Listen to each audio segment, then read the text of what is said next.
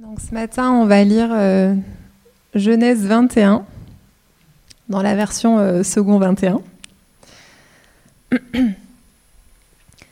L'Éternel intervint en faveur de Sarah, comme il l'avait dit. Il accomplit pour elle ce qu'il avait promis. Sarah tomba enceinte et donna un fils à Abraham dans sa vieillesse, au moment fixé dont Dieu lui avait parlé. Abraham appela Isaac, le fils qui lui, était né, que Sarah lui avait donné. Il circoncit son fils Isaac lorsqu'il fut âgé de huit jours, comme Dieu le lui avait ordonné. Abraham était âgé de cent ans à la naissance de son fils Isaac. Sarah dit, Dieu m'a donné un sujet de rire, et tous ceux qui l'apprendront riront de moi. Elle ajouta, Qui aurait osé dire à Abraham, Sarah allaitera des enfants? Pourtant, je lui ai donné un fils dans sa vieillesse. L'enfant grandit et fut sevré. Abraham fit un grand festin le jour où Isaac fut sevré. Sarah vit rire le fils que l'Égyptienne Agar avait donné à Abraham. Alors elle dit à Abraham, Chasse cette esclave et son fils, car le fils de cette esclave n'héritera pas avec mon fils, avec Isaac. Cette parole déplut beaucoup à Abraham parce que c'était son fils. Cependant, Dieu dit à Abraham, Que cela ne te déplaise, que cela ne te déplaise pas à cause de l'enfant et de ton esclave. Quoi que te, quoi que te dise Sarah, écoute-la, car c'est par Isaac qu'une descendance te sera assurée. Je ferai aussi une nation du fils de l'esclave, car il est ta descendance. Abraham se leva de bon matin, il prit du pain et une outre d'eau qu'il donna à Agar et plaça sur son épaule. Il lui remit aussi l'enfant et la renvoya. Elle s'en alla et se perdit dans le désert de Beersheba. Quand l'eau de l'outre fut épuisée, elle laissa l'enfant sous un des arbrisseaux et alla s'asseoir vis-à-vis, à la distance d'une portée d'arc, car elle se disait Je ne veux pas voir mourir mon enfant. Elle s'assit donc vis-à-vis de lui et se mit à pleurer tout haut. Dieu entendit les cris de l'enfant. L'ange de l'Éternel appela Agar depuis le ciel et lui dit Qu'as-tu, Agar? N'aie pas peur, car Dieu a entendu les cris de l'enfant là où il se trouve. Lève-toi, relève l'enfant et tiens-le par la main, car je ferai de lui une grande nation. Dieu lui ouvrit les yeux et elle vit un puits. Elle alla remplir l'outre d'eau et donna à boire à l'enfant. Dieu fut avec l'enfant. Celui-ci grandit, habita dans le désert et devint tireur à l'arc. Il s'installa dans le désert de Paran et sa mère prit pour lui une femme égyptienne. À cette époque-là, Abimelech, accompagné de Picol, le chef de son armée, dit à Abraham Dieu est avec toi dans tout ce que tu fais. Jure-moi maintenant ici, au nom de Dieu, que tu ne me tromperas pas, ni moi, ni mes enfants, ni mes petits-enfants, et que tu feras preuve envers moi et envers le pays où tu séjournes de la même bonté que moi envers toi. Abraham dit, Je le jurerai. Il fit toutefois des reproches à Abimelech au sujet d'un puits dont les serviteurs d'Abimelech s'étaient emparés de force. Abimelech répondit, J'ignore qui a fait cela. Tu ne m'en avais pas informé et moi-même, je n'en entends parler qu'aujourd'hui. Abraham prit des bœufs, des brebis et des bœufs qu'il donna à Abimelech, et ils conclurent tous les deux une alliance. Abraham mit à part sept jeunes brebis. Abimelech dit à Abraham Qu'est-ce que ces, sept jeunes brebis que tu as mis à part? Il répondit Tu accepteras ces sept brebis de ma part, afin que cela me serve de témoignage que j'ai creusé ce puits. C'est pourquoi on appelle cet endroit Beersheba, parce que c'est là qu'ils prêtèrent tous les deux serments. Ils conclurent donc une alliance à Beersheba. Puis Abimelech se leva avec Picol, le chef de son armée, et ils retournèrent dans le pays des Philistins. Abraham planta des tamaris à Beersheba, Et là, il fit appel au nom de l'Éternel, le Dieu d'éternité. Abraham séjourna longtemps dans le pays des Philistins. Jusqu'ici la parole de Dieu. Ah, bienvenue à, l'Église Connexion. Euh, bah, ça a déjà été dit, mais euh, je vous vois pour la première fois. Re-bienvenue, famille. Ça fait super plaisir de vous voir. Et aussi à, Kevin et Priscilla derrière avec, euh, avec le bébé. En fait, ça fait très plaisir. Enfin, oui, oui, oui, allez, on va. ça fait plaisir de voir tout le monde ici. comme comme j'ai dit, ce texte n'est pas facile ce texte et celui de la semaine prochaine, en fait, vont ensemble. Et tous les deux sont des textes euh, très difficiles. Je sais qu'on a, on a beaucoup parlé dans, cette Église de, ce que Dieu promet et de ce que Dieu ne promet pas. Euh, même dans cette série, on, en a parlé. On a, euh, on a parlé du mensonge de ce qu'on appelle l'évangile de la prospérité, qui dit que si on vient à Christ avec foi, il va régler tous nos problèmes, il nous donnera une bonne santé, euh, la prospérité matérielle, émotionnelle, relationnelle et, ainsi de suite. On a beaucoup parlé du fait que la Bible ne promet jamais ces choses. Ces choses ne sont pas le centre du message de l'évangile. On en, a beaucoup parlé dans cette église, donc je sais que je n'ai pas besoin de revenir euh, euh, sur, ce sujet une, euh, dernière fois. je sais que plusieurs d'entre vous pourraient réfuter ces arguments mieux que moi. Vous, vous, vous, les avez expliqués à d'autres gens, expliquer pourquoi l'évangile, le vrai évangile pour le coup, est meilleur que cet évangile-là.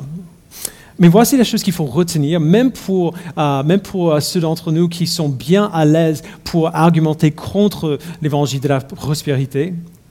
C'est une chose de savoir que la Bible ne promet pas que dans cette vie on sera riche et parfaitement euh, content, équilibré, euh, euh, libre et, heureux tout le temps. C'est tout à fait une autre chose d'entendre cela, d'entendre que Dieu ne promet pas ces choses lorsque toutes nos sources de sécurité et de confort et de soutien nous sont enlevées. Quand on tombe malade, quand on est blessé, quand on a des problèmes financiers, euh, quand on perd quelqu'un qui nous est proche, euh, à ce moment, tu ne veux pas euh, qu'on te dise Ah, mais désolé, mais tu le savais, n'est-ce pas Que Dieu n'a jamais promis de guérir ta maman. Ce n'est pas le genre de choses qu'on a envie d'entendre à ce moment-là. Dans ces moments de douleur, on veut entendre que Dieu est bon. On veut entendre que Dieu est là on veut croire que Dieu est bon. On veut avoir confiance qu'il sait ce qu'il fait et que ce qu'il fait est vraiment bon, même si on a du mal à le comprendre. Dans ces moments-là, euh, où la douleur est tellement intense qu'on a du mal à respirer même, ce n'est vraiment pas facile d'entendre ces choses, même si on a envie de, le croire. Euh, et donc on baisse la tête, on serre les dents et on continue, on persiste euh, comme, comme si on marchait dans un ouragan et on espère que ce sera bientôt terminé. Mais on n'arrête peut-être pas assez souvent pour considérer que peut-être que Dieu est en train de faire quelque chose dans l'ouragan, dans le vent. Je dis tout ça parce que pendant euh, ces deux semaines à venir, aujourd'hui et dimanche prochain, c'est ça qu'on va voir. Euh, c'est ainsi que cette partie de la Genèse, euh, donc cette partie où l'histoire d'Abraham se termine. Dans le chapitre 21 de, la Genèse qu'on a lu tout à l'heure, on voit une chose en priorité. Et on le voit aussi dimanche prochain. Euh, on voit le processus de la foi qui grandit au milieu de la douleur. Et donc, euh, on, va, on va regarder au texte d'abord, et puis à la fin, on va faire un pas de recul pour voir comment ce texte euh, nous appelle à répondre à ce qu'on voit ici. Alors, bien sûr, ce chapitre ne commence pas dans la douleur. Euh, ça commence plutôt bien. Euh, les premiers versets de Genèse 21 sont très beaux parce qu'on voit enfin, enfin, après toutes ces semaines, après tous ces chapitres, nous voyons enfin l'accomplissement de la promesse de Dieu à Abraham, qui lui a donné tout au début au chapitre 12. Tout comme Dieu a dit au, verset 2, on voit au moment fixé dont Dieu lui avait parlé, Sarah, qui était stérile toute sa vie et qui avait maintenant 91 ans, tombe enceinte et accouche d'un fils. Euh, cette semaine, j'ai regardé une photo de ma grand-mère quand elle était encore vivante. Et, euh, elle portait Jack et ma nièce, euh, qui avait tous les deux 3-4 mois à l'époque, sur ses genoux. Et je m'étais dit, mais ce serait quoi si elle était sa maman? Plutôt que, plutôt que son arrière-grand-mère C'est ça l'image qu'on voit ici. alors, il faut, quand même dire quelque chose avant de continuer. À chaque fois qu'on parle de ce texte, il faut être conscient de, la possibilité bien réelle que certaines personnes qui écoutent, certaines femmes ou certains couples, ont peut-être lutté avec des problèmes de fertilité et n'ont pas eu le même résultat que, que Sarah ici. Encore pire, certaines églises ou dirigeants d'églises ont peut-être suggéré que Sarah a été guérie de son infertilité à cause de sa foi, ce qui suggère quelque part que ton infertilité est due à un manque de foi de ta part, que tu n'as pas cru comme il fallait. Et c'est pour ça que ça continue. Euh, si je peux, si c'est vous, si je peux simplement vous rassurer très rapidement, ce n'est pas du tout ce que ce texte dit. Ce n'est pas ça qu'on voit ici. On sait euh, du reste de cette histoire euh, que la plupart du temps, Sarah n'est pas du tout un modèle de la foi. Sarah n'est pas un modèle d'une femme de foi. Ce texte est tout d'abord pour le peuple d'Israël. Euh, c'est Moïse qui écrit ce livre pour eux, afin qu'ils voient la fidélité de Dieu pour protéger et pour honorer son alliance, comme on a vu dimanche dernier. Euh, et donc, voilà la bonne nouvelle ici. Non pas que si vous avez assez de foi, Dieu vous donnera un enfant, mais plutôt que Dieu est fidèle pour accomplir ses promesses, même si notre situation ne se termine pas comme celle-ci. Il est fidèle pour faire ce qu'il a dit pour faire ce qu'il a promis. Et donc, vous pouvez respirer. Euh, ce, texte ne vous condamne pas, bien au contraire. Euh, donc, cela dit, après la naissance de l'enfant, il est peut-être un peu difficile de comprendre exactement ce qui se passe avec Sarah euh, ici. on en a parlé dans notre groupe de communauté cette semaine et, tout le monde n'était pas d'accord. Donc lisons euh, les versets 6 et 7. Sarah dit, Dieu m'a donné un sujet de rire et tous ceux qui, qui l'apprendront riront de moi. Elle ajouta, qui aurait osé dire à Abraham, Sarah allaitera des enfants, pourtant je lui ai donné un fils dans sa vieillesse. Alors, si on regarde euh, aux, diverses traductions du verset 6, on a plusieurs possibilités différentes euh, de ce que Sarah dit. Euh, en plus de l'exemple qu'on vient, vient, de lire là, je vous en donnerai deux autres. La colombe traduit le verset 6 en disant Sarah dit Dieu a fait de moi la risée des gens. Quiconque l'apprendra rira à mon sujet. Donc plutôt négatif. La Bible en français courant dit Dieu m'a fait rire de joie tous ceux qui entendront parler d'Isaac riront avec moi. Ce n'est pas la même chose. Euh, c'est difficile parce que euh, la, préposition en hébreu qui est utilisée ici, euh, traduite par à mon sujet dans la colombe ou avec dans le, français courant, cette préposition est très fréquente. Elle est utilisée plus de 16 000 fois dans l'Ancien Testament et de manière très variée. On a plusieurs, plusieurs, plusieurs exemples différents de contexte et de comment elle est utilisée. Alors, je vais vous donner mon avis ce matin. si vous n'êtes pas d'accord, ça va, vous êtes toujours chrétien, Dieu vous aime. Euh, c'est ce que je pense. Je pense que la Bible en français courant gagne celui-ci. C'est rare, mais je crois qu'elle a raison. Il y a plusieurs raisons pour lesquelles euh, je le pense, mais la raison principale, c'est très simple et, très humaine, euh, finalement. Se plaindre de la moquerie possible des autres à ce moment précis, n'a pas de sens. Mais rire de joie, c'est ce que n'importe qui ferait à sa place. Euh, et moi, on a décidé euh, euh, d'essayer d'avoir un deuxième enfant quand, quand Jack avait deux ans. Euh, quatre ans et deux fausses couches plus tard, toujours pas d'enfant. Euh, et donc, heureusement, Dieu a fait grâce quand on a enfin décidé d'arrêter d'essayer, euh, parce que c'était juste trop douloureux de continuer cela après 48 mois euh, de déception. Loane est tombée enceinte de Zadie et elle est juste merveilleuse aujourd'hui. ces quatre années, quand même, avant, semblaient être une éternité. C'était horriblement long, extrêmement douloureux. Et n'importe qui qui a vécu quelque chose de similaire pourrait le, le, dire. Mais si vous connaissez Christ, vous savez que l'expérience douloureuse d'attendre, euh, sans savoir euh, ce qui se passera, cela fait grandir notre foi et de manière énorme et de manière rapide. Parce que pendant ce temps, en fait, on n'a plus rien sur lequel on peut s'appuyer à part la promesse que Dieu est bon. On n'a rien d'autre. Le jour où Loane m'a dit qu'elle était enfin enceinte, euh, enceinte après quatre années d'attente, j'ai ri aussi. Et, je ne me moquais pas d'elle. Vous voyez, euh, j'ai ri aussi. Et le jour où Zadie est né, j'ai ri. Parce qu'il parce qu'il y avait une partie de moi qui n'en revenait pas. Euh, euh, elle, était, genre, elle était là. C'est incroyable, elle est là. Alors du coup, mettons-nous à la place de Sarah. Nous, on a attendu 4 ans. Sarah, elle a 91 ans. Elle a été stérile toute sa vie. Et maintenant, elle tient dans ses bras le bébé qu'elle a conçu et porté pendant neuf mois dans son ventre, l'enfant que Dieu avait promis, qu'elle avait désiré toute sa vie, euh, tellement en fait qu'elle avait orchestré un, plan B en donnant sa servante à Abraham pour avoir un enfant à travers elle. On va voir ça plus tard. Elle a enfin la chose qu'elle a toujours désirée. Pourquoi est-ce qu'elle se plaindrait? Même pour quelqu'un d'assez euh, euh, euh, mécontente comme, comme elle, ça n'a pas de sens.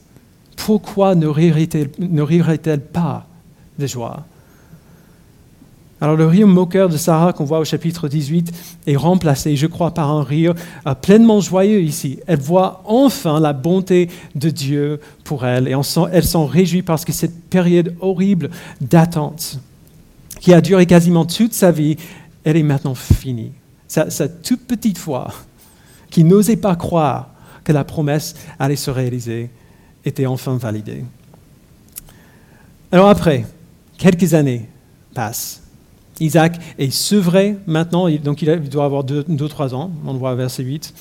Abraham fait un festin pour fêter son sevrage. Euh, ça sent peut-être une, raison bizarre pour faire la fête, mais n'importe quel parent qui, avait des enfants qui allaitaient, vous comprenez pourquoi il faisait la fête à ce moment-là.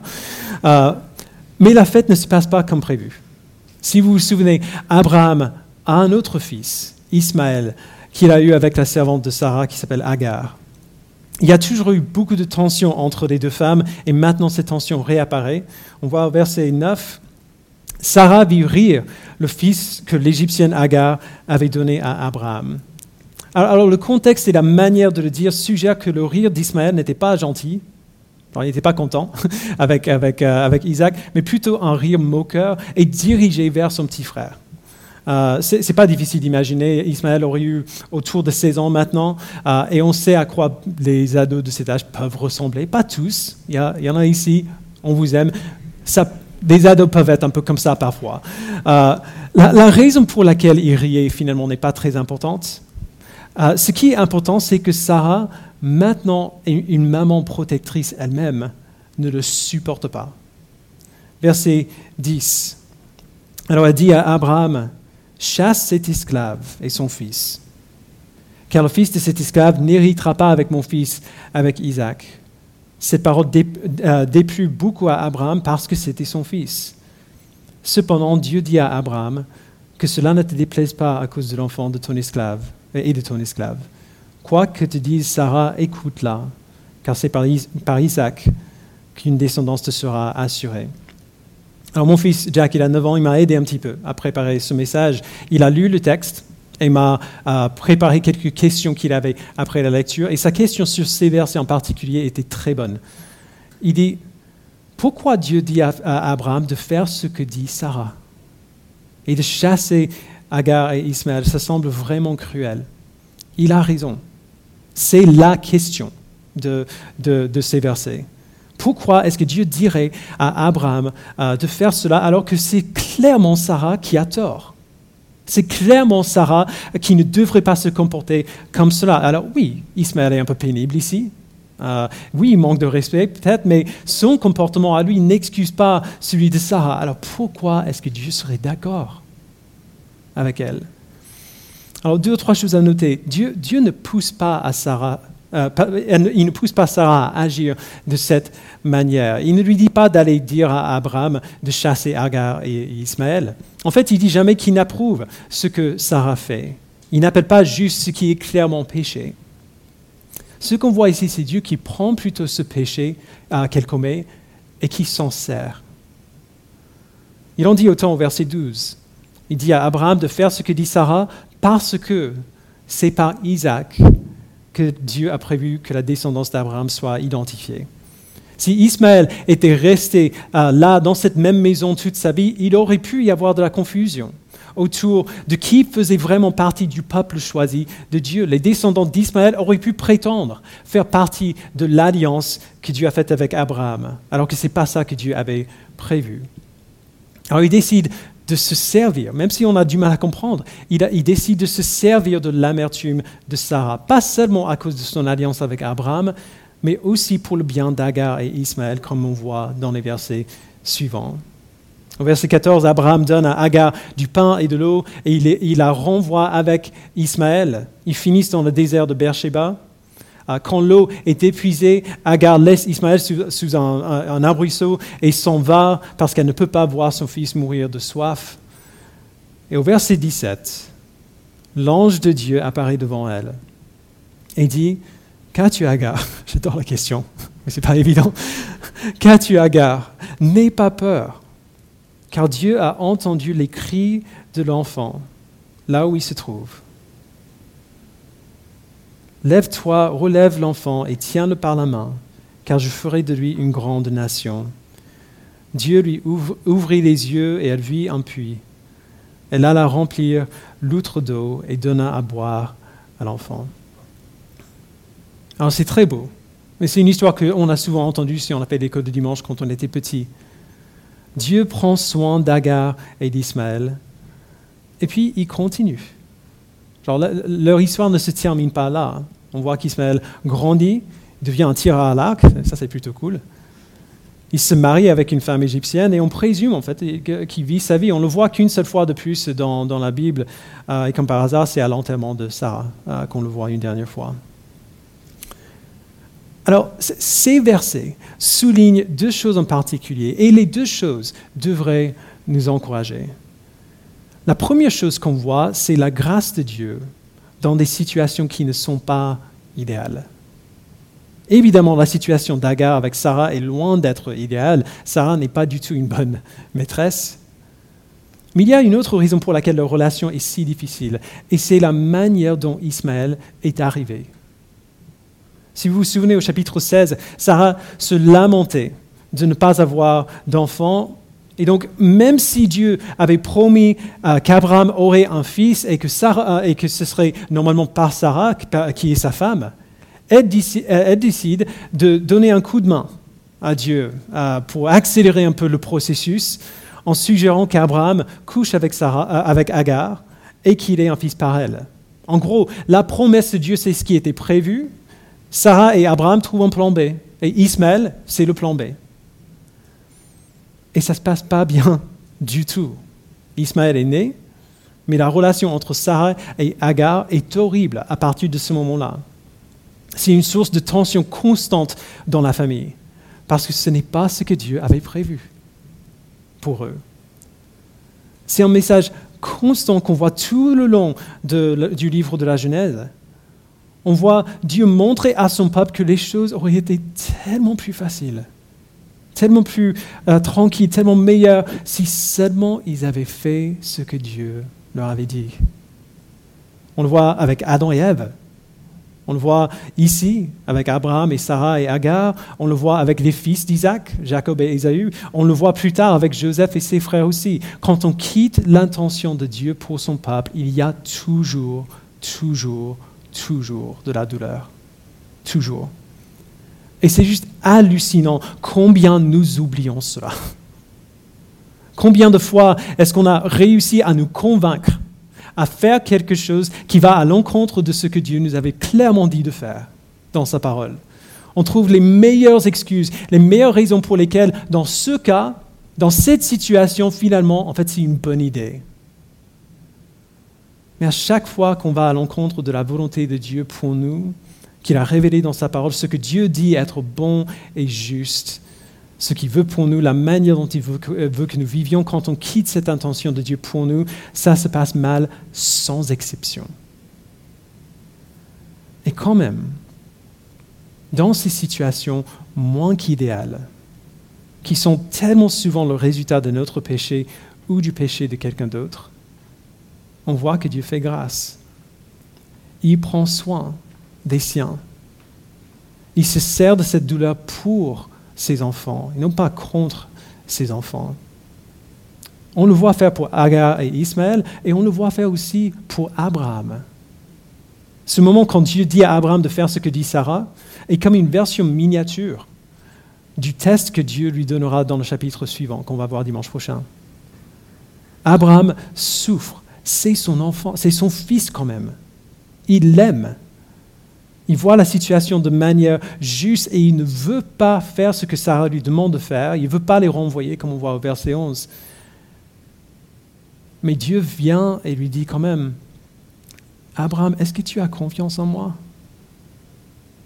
Est-ce que tu as confiance que si je te demande de faire quelque chose que tu ne veux pas faire, même si tu as une bonne raison pour ne pas le vouloir, est-ce que tu as confiance que je sais ce que je fais? Est-ce que tu as confiance que je prendrai soin d'eux? Est-ce que tu as confiance que je ne te demanderai jamais rien qui ne soit pas pour ton bien et pour ta gloire? La réponse d'Abraham est oui, il a confiance en Dieu et on le sait parce qu'il obéit. Il fait la chose dure même s'il ne le comprend pas.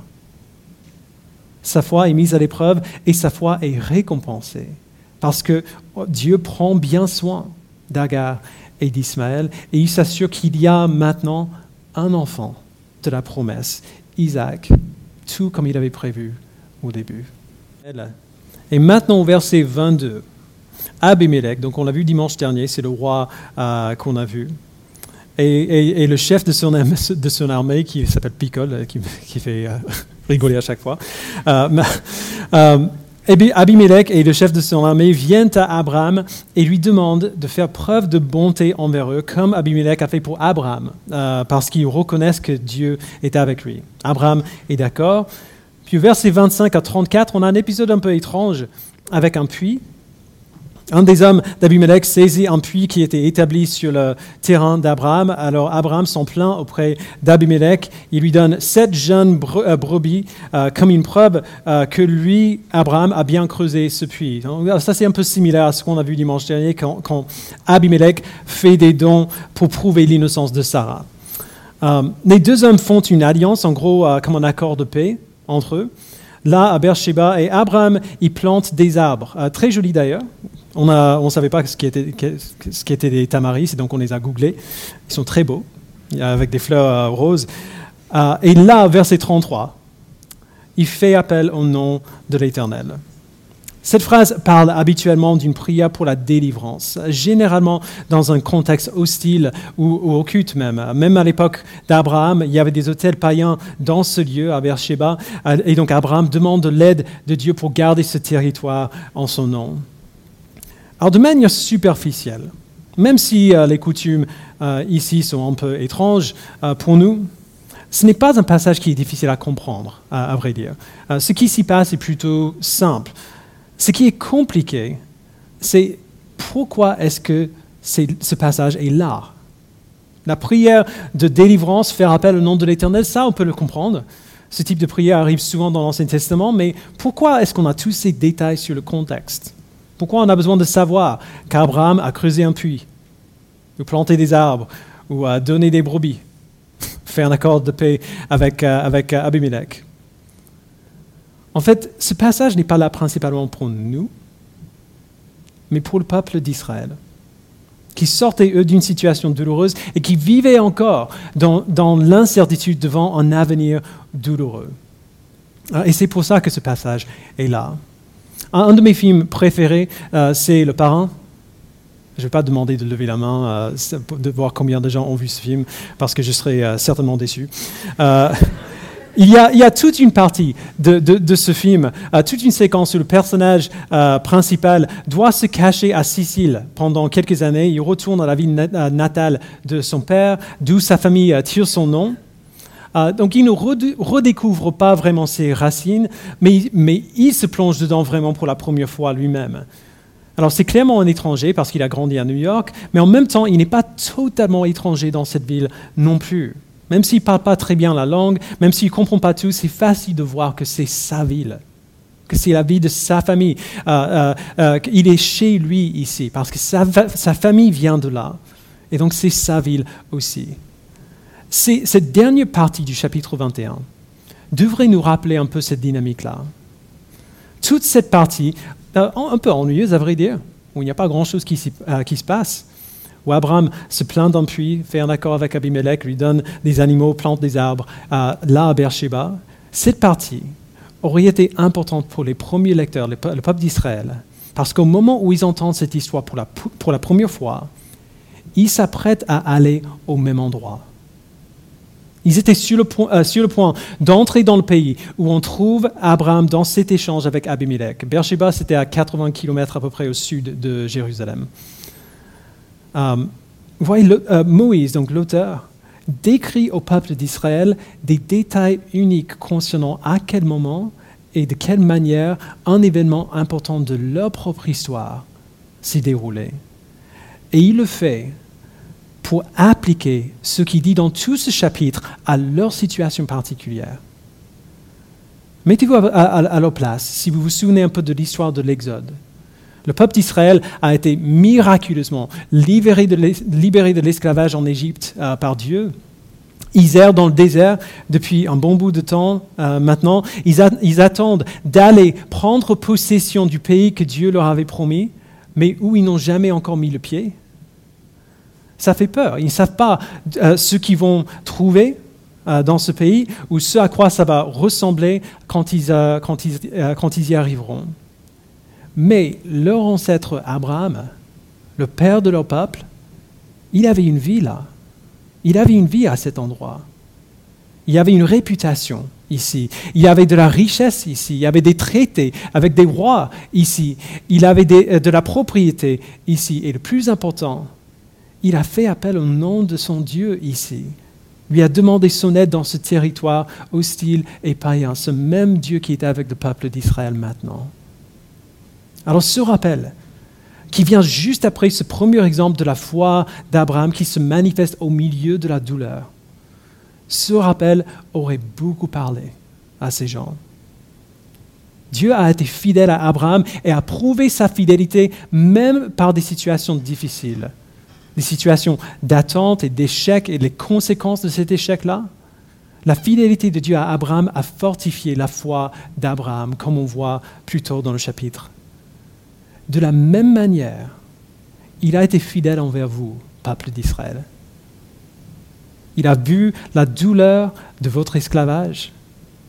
Il a entendu vos cris de secours. Il vous a secouru il s'est prouvé fidèle même dans les moments où votre fidélité a failli.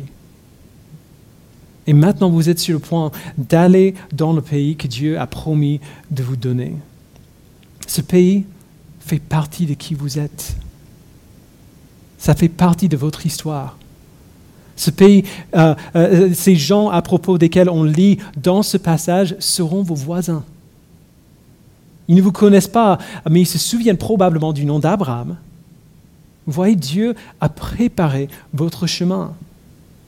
La tâche devant vous sera sûrement effrayante et sûrement douloureuse, mais Dieu est fidèle et il, il a déjà prouvé. Alors n'ayez pas peur d'aller là où il vous dit d'aller. N'ayez pas peur de faire ce qu'il vous a dit de faire, peu importe à quel point c'est difficile. Il a toujours été devant vous il a toujours préparé le chemin et il sera toujours fidèle. Dans son texte, on voit Dieu prouver sa fidélité dans des situations horriblement douloureuses, dans l'accomplissement d'une promesse qui semblait impossible et, euh, un accomplissement qui était très long à venir, dans les conséquences des échecs passés d'Abraham, dans les conséquences du péché de Sarah, euh, qui sont quand même subies par Agar alors qu'elle n'avait rien fait, dans l'avenir incertain devant le peuple d'Israël. Voilà ce qui se passe dans le texte, tout simplement. L'auteur raconte l'accomplissement d'une promesse qui semblait impossible euh, et un accomplissement qui était très long à venir, mais qui est finalement venu. Il montre la fidélité de Dieu à son peuple au milieu de la douleur. Et donc, Dieu encourage du coup le peuple d'Israël et par extension nous de ne pas avoir peur de la douleur qu'on endure sous son regard, parce qu'il se sert de cette douleur pour faire grandir, euh, pour faire grandir notre foi et pour glorifier son nom. Cela est absolument vrai. On le verra encore dans le texte euh, qu'on verra dimanche prochain. Mais je sais très bien que la question que la plupart des gens se posent devant une telle vérité, que Dieu se sert de notre douleur pour nous, faire grandir, très bien. Mais la question qu'on se pose quand on entend ça, c'est mais pourquoi est-ce que c'était nécessaire de faire comme ça? Il n'aurait pas pu trouver un autre moyen pour fortifier notre foi. Genre, il nous a, il nous a sauvés en un clin d'œil. Par l'œuvre de son Saint-Esprit, il nous a convertis, a ouvert nos yeux, il a transformé nos cœurs pour qu'on accepte l'Évangile. Il n'aurait pas pu faire la même chose pour nous faire grandir. Pourquoi il ne grandit pas notre foi Tout simplement, il est Dieu, il a, tout créé à partir de rien. Il aurait pu facilement nous donner une foi parfaite et mûrie en un claquement de doigts. Alors pourquoi il ne le fait pas? Pourquoi nous faire subir tout ça? On veut toujours faire attention au, type de questions qu'on pose quand on lit la Bible, parce que souvent euh, on lit la Bible et on pose des questions qui viennent surtout de notre pensée et, de nos préoccupations modernes, des questions auxquelles la Bible n'essaie jamais euh, de répondre. C.S. Lewis, euh, si vous le connaissez, a gardé un journal intime après la mort de sa femme, dans lequel il décrivait les détails, un, peu son sentiment et, son deuil. Dans ce journal, il écrit Un mortel peut-il poser des questions auxquelles Dieu est incapable de répondre? Très facilement, j'imagine. Les questions insensées n'ont pas de réponse. Combien d'heures y a-t-il dans un kilomètre? La couleur jaune est-elle carrée ou ronde? Probablement la moitié des questions que nous posons, la moitié de nos grands problèmes théologiques et métaphysiques sont de cet ordre-là. Lorsque je pose ces questions à Dieu, je ne reçois que du silence. Mais c'est un silence bien particulier.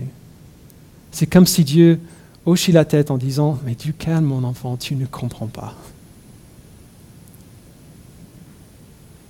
Autrement dit, Dieu, ou la Bible ne nous donnera jamais les réponses à toutes nos questions la Bible nous dit quelles questions nous devrions poser. Et même si la plupart du temps, c'est sur ces questions-là, les questions qu'on devrait poser, euh, qu'on veut se focaliser, en tant que pasteur, je suis pleinement conscient que cette question de pourquoi Dieu choisit de se servir de notre douleur plutôt euh, que, de faire grandir notre foi par un autre moyen, cette question est ou sera en tout cas une question profondément importante pour euh, plusieurs d'entre vous parce que vous allez souffrir. Ou alors vous souffrez maintenant. Et dans ces moments-là, la question du choix de Dieu de faire des choses ainsi est souvent une question de vie ou de mort. C'est la différence entre la confiance en Dieu ou le désespoir total. Et donc ça, vaut le coup quand même de prendre un instant pour en parler rapidement. On peut, voir, cela comme, euh, une conclusion à, à, ce chapitre et une introduction au chapitre qu'on verra dimanche prochain. Pourquoi est-ce que Dieu choisit de se servir de notre douleur plutôt que de l'enlever? On a besoin de beaucoup d'humilité quand on pose cette question, parce que non seulement cette question est très émotionnelle et on a du mal à réfléchir quand, on, il y a un trop plein d'émotions, on parle quand même de Dieu. On parle du Dieu infini de l'univers. Et donc on a besoin d'être humble et de réaliser qu'il y a beaucoup de choses que nous ne savons simplement pas. Et c'est justement cela l'idée. Si vous acceptez que Dieu est Dieu, alors vous acceptez non seulement qu'il est saint et tout-puissant, mais aussi qu'il connaît toutes choses. Vous acceptez qu'il est sage, qu'il est capable de réfléchir à chaque scénario possible, à chaque variation et résultat possible, et de choisir la meilleure manière de faire ce qu'il fait. Si vous acceptez que Dieu est Dieu, alors vous devez accepter que Dieu ne fait pas d'erreur et qu'il sait des choses que nous ignorons.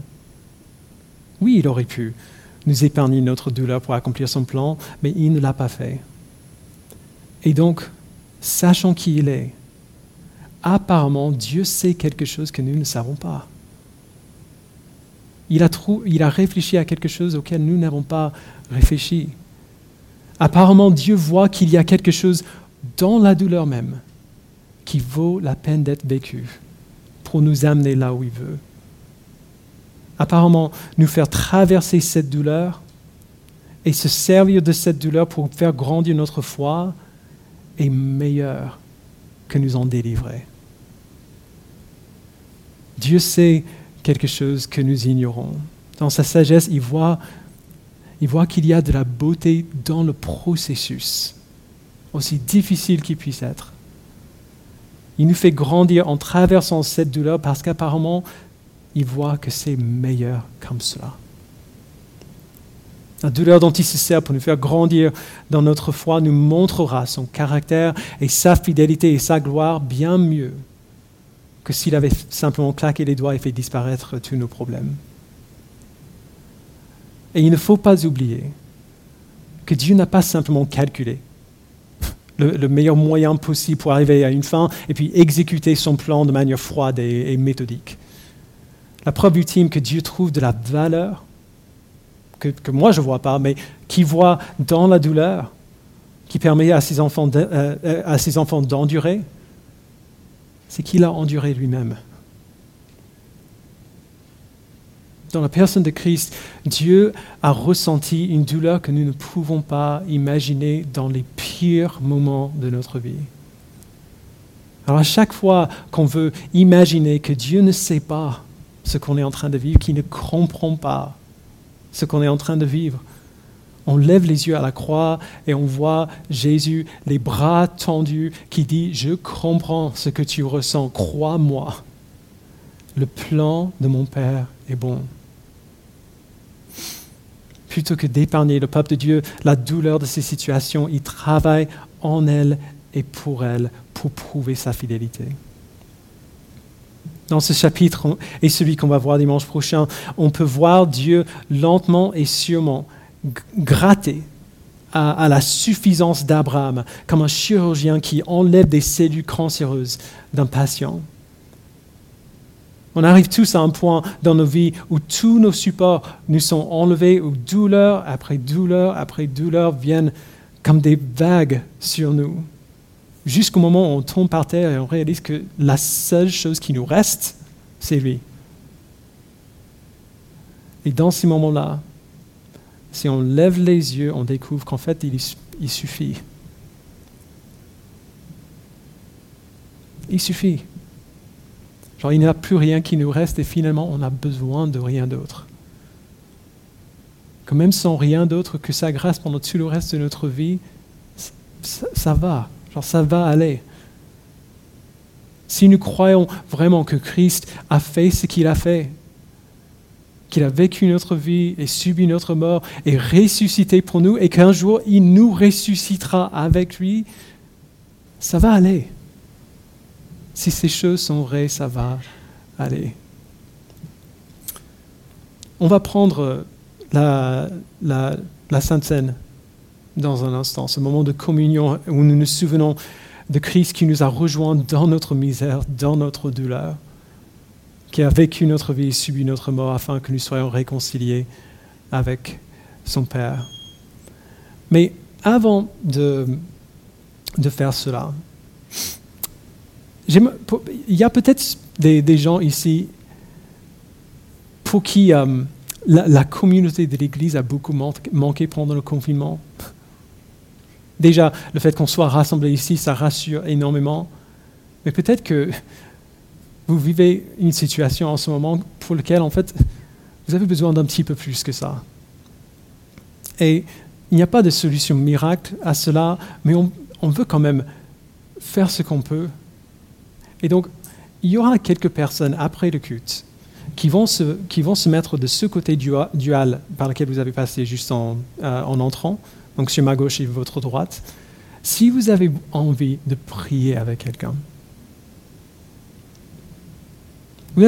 sans, être obligé de parler de quoi que ce soit ou de dire ce que, vous êtes en train de vivre, si vous avez simplement envie de prier avec, avec quelqu'un, d'être avec quelqu'un dans ce que vous vivez, il y aura des, des gens disponibles euh, après le culte et vous inquiétez pas, on va garder les bonnes distances.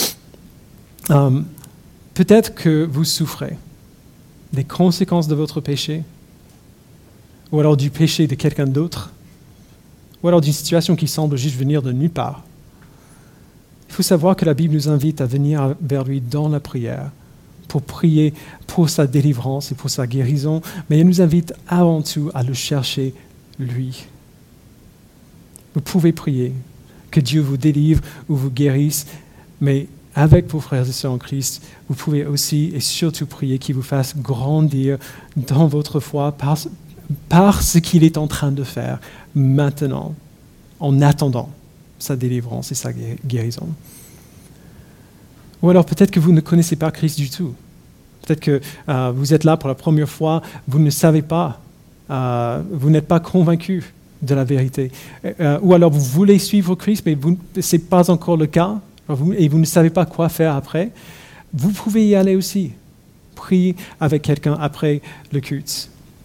En, attendant, prendre la scène, je vais mettre deux prières sur l'écran que vous pouvez prier euh, selon la situation dans laquelle vous vous trouvez, et puis après trouver quelqu'un euh, à l'extérieur pour prier avec eux. Um, et si vous êtes à la maison, et vous regardez, en fait, on fait du streaming dans ce, dans ce culte. Si, si vous êtes à la maison, malheureusement, on ne peut pas prier avec vous physiquement comme on aimerait faire ici, mais à la fin du culte, on va mettre un, code QR sur l'écran euh, par lequel vous pouvez rejoindre le Slack de l'Église et dans le canal prière, vous pouvez trouver des gens là qui pourront prier pour vous et avec vous aussi. Donc, on va prier maintenant. Et je vais demander aux personnes désignées à le faire, à aller se préparer à, distribuer les éléments de scène. D'ailleurs, petit changement pour cette semaine, euh, pour ne pas que tout le monde mette la main dans le bol. Il y a une personne qui va, bah, une, personne par bol qui va le tenir. Ils vont bien se laver les mains, bien désinfecter les mains, et ils vont vous donner le pain comme ça. Il y a une, seule personne, personne qui, euh, qui le touche. Frères et sœurs, dans toutes ces questions qu'on a sans réponse, Dieu est fidèle. C'est ça qu'on voit tout le long de ces chapitres dans Genèse, dans des situations horriblement difficiles. On voit que Dieu est fidèle. Dans les conséquences de votre péché, Dieu est fidèle. Dans les conséquences du péché que quelqu'un d'autre a brutalement jeté sur vous.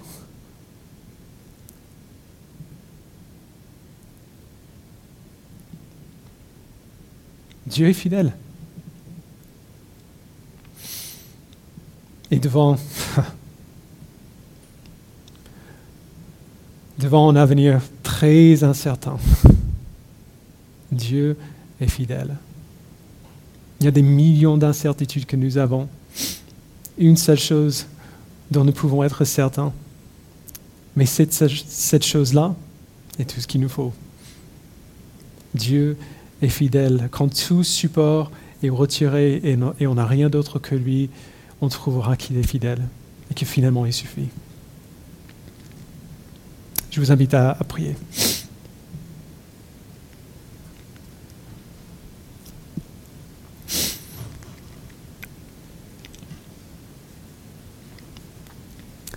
Père, il est, euh, il est terriblement difficile de croire à ta bonté, à, ton amour, à ta sagesse. Quand on passe par une situation comme celle euh, euh, qu'Abraham vit euh, dans ce chapitre, où il doit se séparer intentionnellement de son fils qu'il aime. C'est horriblement difficile de croire que tu es bon et que tu es sage et tu sais ce que tu fais quand on subit le péché de quelqu'un d'autre. C'est horriblement difficile de croire que tu es bon et tu es sage quand tout semble juste exploser autour de nous et on ne comprend plus rien. Mais Père, nous avons vu, à la fois dans ta parole, dans ces histoires répétées et constantes de ta fidélité envers ton peuple, nous avons vu dans nos propres vies même, dans le passé, que ce que tu fais est bon et que, tu es toujours fidèle pour faire ce que tu dis. Je prie, Père, que tu fasses une œuvre vraiment miraculeuse en nous, en ceux qui, euh, qui souffrent aujourd'hui et en ceux qui souffriront un jour. Fais une œuvre juste miraculeuse pour que nous sachions et soyons convaincus que lorsque tu nous dis de faire quelque chose, tu, nous dis de faire ce qui est meilleur. Lorsque tu permets que nous subissons quelque chose, ce que tu permets est meilleur. Lorsque tu nous dis de persévérer et d'avancer quand même dans la foi, au milieu de l'ouragan, ton commandement de persévérer est meilleur. Je prie que tu donnes à tous ceux et celles qui souffrent ce matin du repos en cette connaissance. Et pour nous, et pour ceux d'entre nous qui, euh, qui ne souffrent peut-être pas aujourd'hui, mais qui souffriront demain, je prie que tu les prépares. Afin que le jour où cela arrive, ils puissent lever les yeux vers toi et avoir confiance que si tu l'as permis, c'est que c'est meilleur. Et on le verra un jour. Quand on sera avec toi, on regardera en arrière et te remercier pour la manière parfaite et sage dont tu as souverainement guidé les circonstances de nos vies. Merci pour ton Fils qui, a vécu, qui est mort et ressuscité pour nous afin de nous assurer cette promesse-là. Au nom de ton Fils, nous le prions. Amen.